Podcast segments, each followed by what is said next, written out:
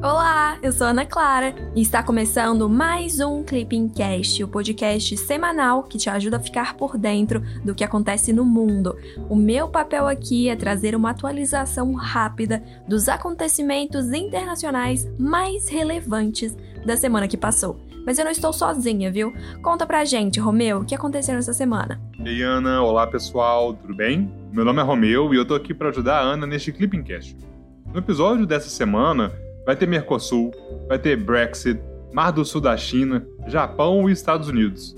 Inclusive, é bom lembrar que Joe Biden completou 100 dias de governo, com muitos planos e muitos bilhões anunciados. Opa, bilhões não, foram trilhões. É tanto dinheiro que a gente até se perde. Teve mais um punhado de coisas, mas vamos devagarinho. Juntos, a gente vai cobrir tudo isso. Se eu não me engano, foram 6 bilhões de dólares até agora, Romeu. Só para ter uma ideia, isso é mais de três vezes o PIB do Brasil. É dinheiro demais. Mas enquanto a gente não fica rico, né? Vamos ao que interessa mesmo. O resumão dos dias 26 a 30 de abril de 2021.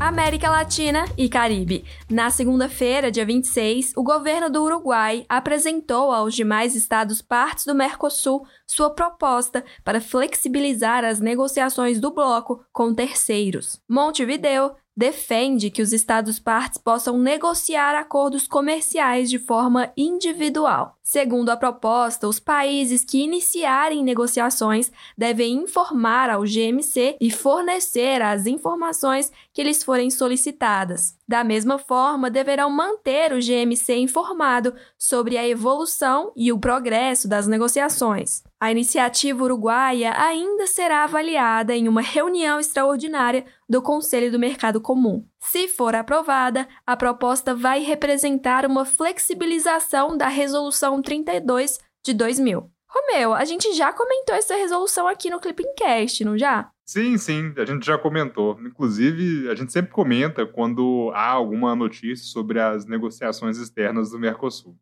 E, de acordo com essa decisão do Conselho Mercado Comum, os Estados partes só podem negociar acordos comerciais com terceiros que envolvam a redução de tarifas de forma conjunta, ou seja, no formato 4 mais 1. Ah, e também vale lembrar que é função do Grupo Mercado Comum, o órgão executivo do Mercosul, negociar acordos em nome do Mercosul. Isso, isso, está certíssimo, Ana, mas é bom fazer uma pequena ressalva que é a seguinte: a realização de negociações por meio do GNC só pode ocorrer mediante a delegação do Conselho do Mercado Comum, que é o órgão superior do bloco, responsável pela condução política do processo de integração e também pela tomada de decisões. Mas a gente já falou muito de Mercosul.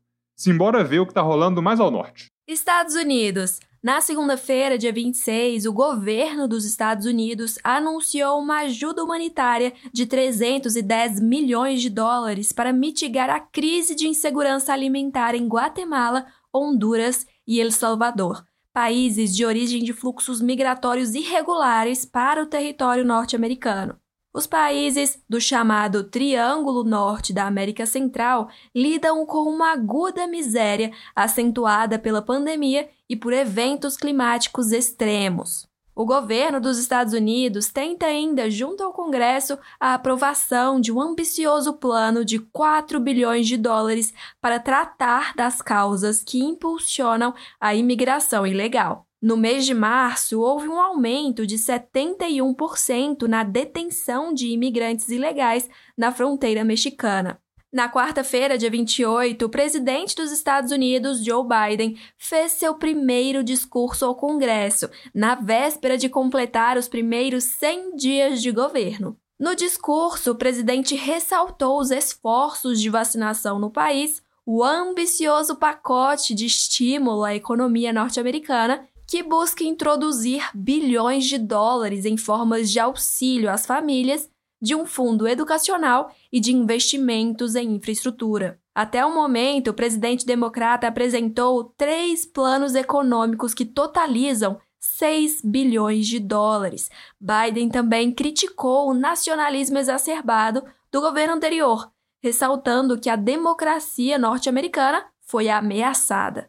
Pessoal, esses planos econômicos do Biden abrem espaço para uma outra discussão que é bem importante, sobre o papel do governo na economia. É bom ter em mente que as funções desempenhadas pelo governo evoluíram ao longo da história, principalmente a partir da teoria de Keynes. Hoje em dia, é possível considerar que existem quatro funções: a função alocativa, a função distributiva, a função estabilizadora e a reguladora. Vamos lá. A função alocativa do governo corresponde aos próprios gastos públicos, ou seja, a oferta de bens públicos que possam produzir uma elevação do bem-estar social. Agora, a função distributiva corresponde às intervenções na economia com o objetivo de redistribuir a renda por meio de transferências, da tributação e de subsídios. Querem um bom exemplo? Uh, a Bolsa Família é um programa de redistribuição de renda que exemplifica a função distributiva. A função macroeconômica do governo para manutenção do equilíbrio da economia corresponde à função estabilizadora, que ocorre por meio de políticas econômicas, como a política fiscal, política monetária política cambial. Por fim, a função reguladora do governo é a normatização de um setor específico da economia, mediante a criação de agências de regulação que fazem o controle da iniciativa privada. Dois exemplos contemporâneos dessa função são a Anvisa e a Anatel. A Anvisa faz a regulação e aprovação de medicamentos e de vacinas que podem ser usadas no Brasil, e a Anatel é responsável por organizar o leilão do 5G no país. Anotaram tudo? Se não, pausem o episódio e escutem com calma de novo. Esse tema é quentíssimo e com certeza pode ser cobrado no CSD. Inclusive, se você que nos escuta aqui nesse podcast estuda para o concurso de diplomata e curtiu essa explicação, olha, eu tenho uma dica para você. Vale dar uma conferida no site do Clipping. Acesse clippingcsd.com.br para ter acesso à plataforma mais completa para quem quer ser diplomata, estudando com autonomia e gastando muito pouco. Agora, vamos falar um pouco do velho continente. China! Na quinta-feira, dia 29, o governo da China pediu aos Estados Unidos que contenham as atividades navais militares nos mares próximos da China, sobretudo no Mar do Leste, no Mar do Sul da China e no Estreito de Taiwan. Para os chineses, as ações norte-americanas são desestabilizadoras e comprometem a paz e a segurança da região. O governo dos Estados Unidos, por sua vez, alega que tem liberdade de navegação nessas áreas, desde que o presidente dos Estados Unidos, Joe Biden, tomou posse, lá em janeiro de 2021, as operações de navios de guerra norte-americanos em mares ao redor da China aumentaram 20%. União Europeia. Na terça-feira, dia 27, o Parlamento Europeu aprovou o Acordo de Comércio e Cooperação entre a União Europeia e o Reino Unido. Apesar do acordo, cessou a livre circulação de pessoas, de mercadorias e de serviços a União Europeia e o Reino Unido constituirão dois mercados independentes, bem como dois espaços regulamentares e jurídicos distintos.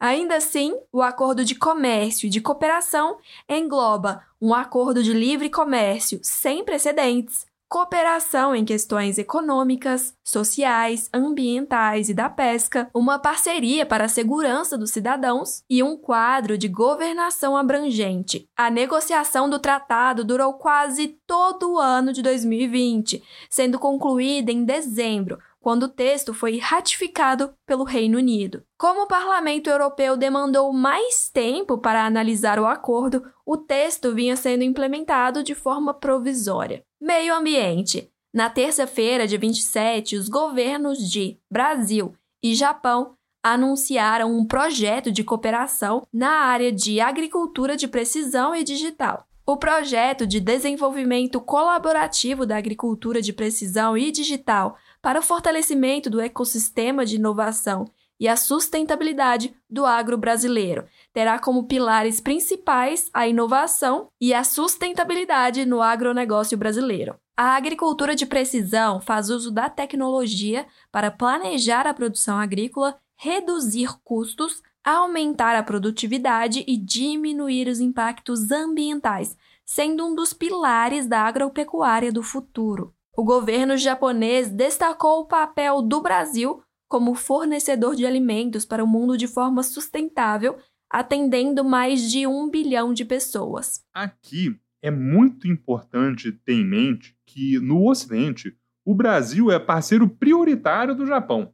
Inclusive, em 2020, os dois países celebraram 125 anos de relações diplomáticas e os profundos vínculos entre o povo japonês e o brasileiro, que são dois fatos que justificam, por exemplo, o estabelecimento da parceria estratégica global entre os dois países lá em 2014.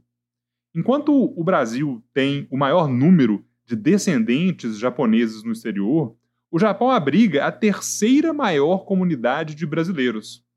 Além dessa relação entre povos, também há certa sintonia entre governos. Por exemplo, em 2019, o presidente Bolsonaro se reuniu com o primeiro-ministro japonês três vezes e o governo brasileiro concedeu a isenção de vistos de turismo para cidadãos japoneses. Não está esquecendo de nada, Romeu? No ano passado foi lançado o Diálogo Trilateral Brasil-Estados Unidos-Japão, fundamentados em valores compartilhados como a liberdade, os direitos humanos e a democracia. Os três países se comprometeram com a construção de ordem internacional livre e aberta. Mas como, né? Garantindo um ecossistema de redes de comunicações seguro e confiável, sobretudo em relação à infraestrutura de 5G.